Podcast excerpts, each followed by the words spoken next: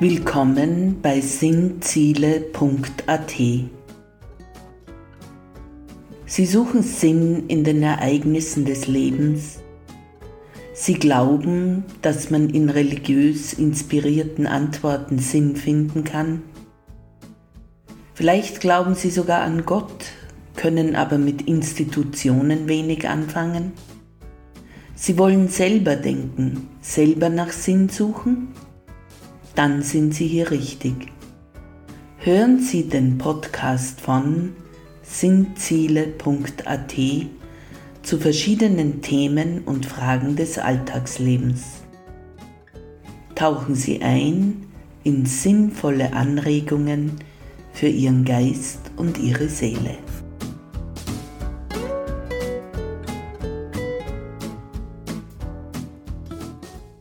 Guten Tag bei Raffaella macht Sinn.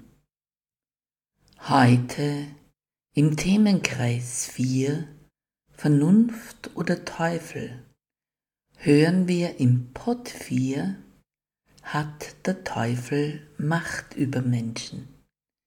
Wir werfen einen Blick auf die Interpretation von Besessenheit und die Bewertung des Bösen im Leben von uns Menschen.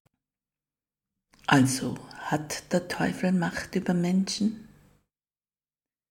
Hier sind wir bei der Frage nach dem Bösen über uns oder in uns. Natürlich gibt es das Böse, darüber braucht man nicht zu diskutieren. Wenn man sich anschaut, welche Bosheiten Menschen einander antun können, von kleinen Sticheleien bis hin zu Bösartigkeiten, wie man sie in Gulags oder KZs findet, dann kann man die Existenz des Bösen nicht verneinen. Dieses Böse ist als Ausdrucksmöglichkeit im Menschen vorhanden und ist eine unserer Entscheidungsmöglichkeiten. Es gibt Abstufungen. Es gibt unbewusstes Böses, welches aus der unverarbeiteten eigenen Lebensgeschichte kommen kann. Und es gibt bewusst Böses aus Lust am Bösen. Böses als Reaktion auf echte oder vermeintliche Ungerechtigkeit, Böses mit Vernichtungswillen, Böses als Spiel, Böses aus niederen Motiven wie Gier, Eitelkeit, Eifersucht und, und, und. Immer kommt es auf die Motive des Menschen an. So ähnlich wird auch vor menschlichen Gerichten geurteilt. Immer wieder stellt sich für Menschen die Frage, ob der Teufel von Menschen Besitz ergreifen kann, Menschen sozusagen besessen sein können vom Bösen und in der Folge nicht mehr Herr im eigenen Hirn oder Leib sind. Ein gutes Beispiel dazu sind die zweifelhaften Erzählungen von Leuten, die angeblich besessen waren und denen man in so manchen Filmen, wie zum Beispiel auch Der Exorzist oder gar in Jesus-Verfilmungen wie The Chosen ein zweifelhaftes Denkmal setzte und die solche Fantasien weiter nähren. Vielleicht kann es so etwas geben, Besessenheit, oder wir nennen es nur so, weil es einen allgemeinen Konsens gibt, wie sich ein Besessener benimmt, was natürlich Humbug ist, in Filmen sieht man immer Gesichter, die zu Fratzen werden, Pupillen, die plötzlich in der Augenhöhle verschwinden, Menschen, die Schaum vor dem Mund haben. Das beeindruckt uns zwar, ist aber Fantasie. Als Kind kannte ich eine Frau, die in regelmäßigen Abständen tobte, eine Art Feitstanz aufführte und in diesem Zustand gar schrecklich anzusehen und anzuhören war.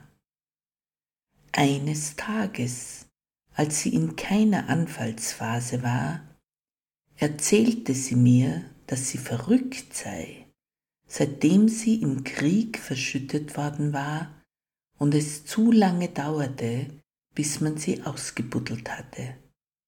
Also das war der Grund. An manchen Tagen oder auch Nächten kam mir im Oberstübchen scheint's alles durcheinander.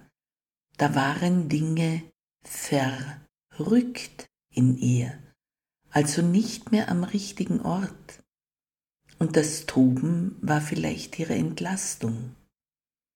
Keine Dämonen wurden sichtbar, als sie nach einiger Zeit in psychiatrische Behandlung kam und man eine schizophrene Paranoia diagnostizierte. Jahre später starb sie einen ganz normalen Tod, denn die verabreichte Medizin hatte sie von ihren Anfällen erlöst. Gott sei Dank. Weil es Angst machen kann, wenn Menschen so außer Rand und Band geraten und wir die Zusammenhänge nicht immer durchschauen, so nennen manche es Besessensein vom Bösen. Das ist in sich unmenschlich, denn der Tobende oder anderweits Verrückte braucht echte Hilfe, nicht Teufelsaustreibung mit Weihwasser und schon gar keine Ächtung als Besessener, wie auch der eben erwähnte Fall zeigt. Bei Jesus ging mit Dämonenaustreibung nie eine Ächtung des Menschen einher. Im Gegenteil, die Menschen wurden auf der Stelle gesund, waren sie selbst und fühlten sich erlöst. Und was ist, wenn Menschen ihre böse Seite ausleben? Ist es der Teufel, der sie tun macht, dass sie Böses tun? Im weitesten Sinne könnte man diese Frage bejahen, wenn man annimmt, dass der Teufel das Böse in die Welt bringt und sucht, dass Menschen Lust am Bösen und am Beherrschen anderer haben. Jedoch ist es mir zu billig, alles auf den Teufel und seine bösen Geister zu schieben und den Menschen als armes Opfer darzustellen, der nichts dafür kann, dass er so böse handelt. Wir haben eine Verantwortung und alle Menschen haben die Fähigkeit zur dunklen Seite. Manchmal, weil wir meinen, so wäre es besser manchmal weil wir Lust an dem haben, was uns die eigene dunkle Seite beschert. Lust am Herrschen, Lust am Raffen, Lust am Festkrallen von Hab und Gut, Lust, andere in die Irre zu führen, Lust, anderen Angst zu machen, Lust, die Gefühle anderer zu manipulieren und oder zu beherrschen, Lust, sich zu überheben über andere, Lust, anderen das Licht auszulöschen, physisch wie psychisch. Und so weiter und so fort. Diese Lüste schlummern in allen von uns und flackern hier und da hoch. Gott sei Dank haben wir manchmal nicht die Gelegenheit, so viel Schaden anzurichten, wie wir täten, wenn wir könnten. Mein Moraltheologieprofessor sagte immer, nenne es nicht Tugendhaftigkeit, wenn es nur ein Mangel an Gelegenheit ist. Also denke nicht, du seist gut, weil es dir in deiner Position gar nicht möglich ist, Unrechtes zu tun oder großes Unrecht zu tun. Denn wer zu den Otto-Normalverbrauchern gehört, kann manch Böses gar nicht bewerkstelligen, da er dazu nicht in der Position ist. Ist er deswegen besser? Die böse Lust an Macht, die Gier im Herzen und so weiter, ist sie nicht die gleiche, ob man nun viele schädigen kann oder nur einen? Was nicht heißt, dass es egal ist, ob man nun einen Menschen ermordet hat oder zehn oder gar Millionen wie die großen Diktatoren der Geschichte. Natürlich ist es nicht egal. Vielleicht muss man aber die Sichtweise umkehren. Wenn man einen ermordet, ist es, als wäre man gleichzeitig ein Massenmörder. Könnte man sagen, wer einen ermordet, ist, als hätte er viele ermordet? Es ist das Innere, die Haltung, die das Böse ist, nicht nur die Menge. Wer sich 100 Euro ergaunert, mag die gleiche Herzenshaltung haben wie der, der sich 100.000 ergaunert. Aber vielleicht war im ersten Fall nicht mehr zum Klauen da. Wir Menschen nennen den einen einen kleinen Dieb und den anderen einen großen. Aber Gott schaut auf das Herz. Ein Mensch sieht, was vor Augen ist. Der Herr aber sieht das Herz an. So steht es in 1 Samuel 16,7. Jedoch kann man auch sagen, dass trotz aller dunklen Seite in uns nur ein kleinerer Teil der Menschheit wirklich bewusst seine dunkle Seite ausleben will. Das ist erfreulich. Aber es gibt noch eine andere Versuchung des Bösen, nämlich im scheinbar Guten. Nicht umsonst heißt der Teufel Engel des Lichts, aber der Schein trügt. Ideologien haben Massen an Menschen ermordet und das alles im Namen des Guten.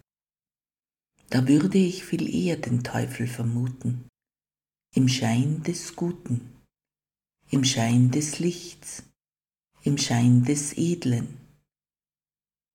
Wenige Menschen wollen bewusst böse sein, also betrachten sie ihr Tun gerne als edel, hilfreich und gut. Ist es das immer? Wie viele Kriege schauen auf den ersten Blick aus, als ginge es um edelste Motive. Und wenn man näher hinsieht, wie vieles Unrecht wird Menschen im Namen des Guten angetan.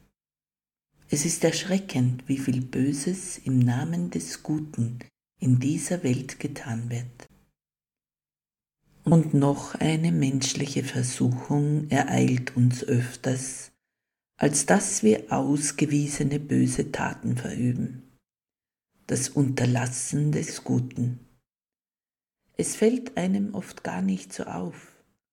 Da regen sich Impulse im Inneren, spontane Hilfe in Wort und Tat zu leisten, und wir unterlassen sie mit leichtem Zögern, weil wir uns genieren dumm vorkommen, feige sind.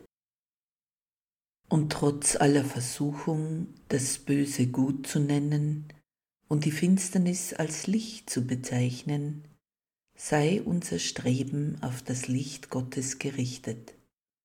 Nach oben zum Himmel hin, mit Wurzeln auf der Erde, solange wir Erdenbürger sind.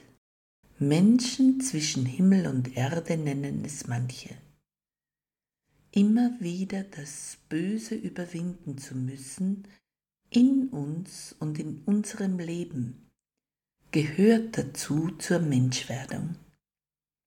Dem Bösen zu widerstehen und dabei vorsichtig zu sein, den anderen nicht allzu schnell zu verurteilen. Es gibt das Böse in mir und auch in anderen. Wir sind gerufen, das Böse zu bekämpfen und es zu überwinden. Aber vielleicht sollen wir dabei nicht vergessen, im eigenen Herzen nachzusehen und unsere Motive zu betrachten und auch unser Dunkles vor Gott hinbringen und zu beten, dass er uns vom Bösen erlösen möge, vom Bösen in uns und vom Bösen rund um uns. Heute und alle Tage bis ans Ende der Welt. Amen.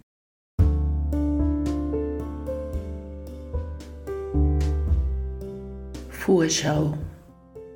Am Sonntag, den 26. März, beginnt der Themenkreis 5, der Osterfestkreis.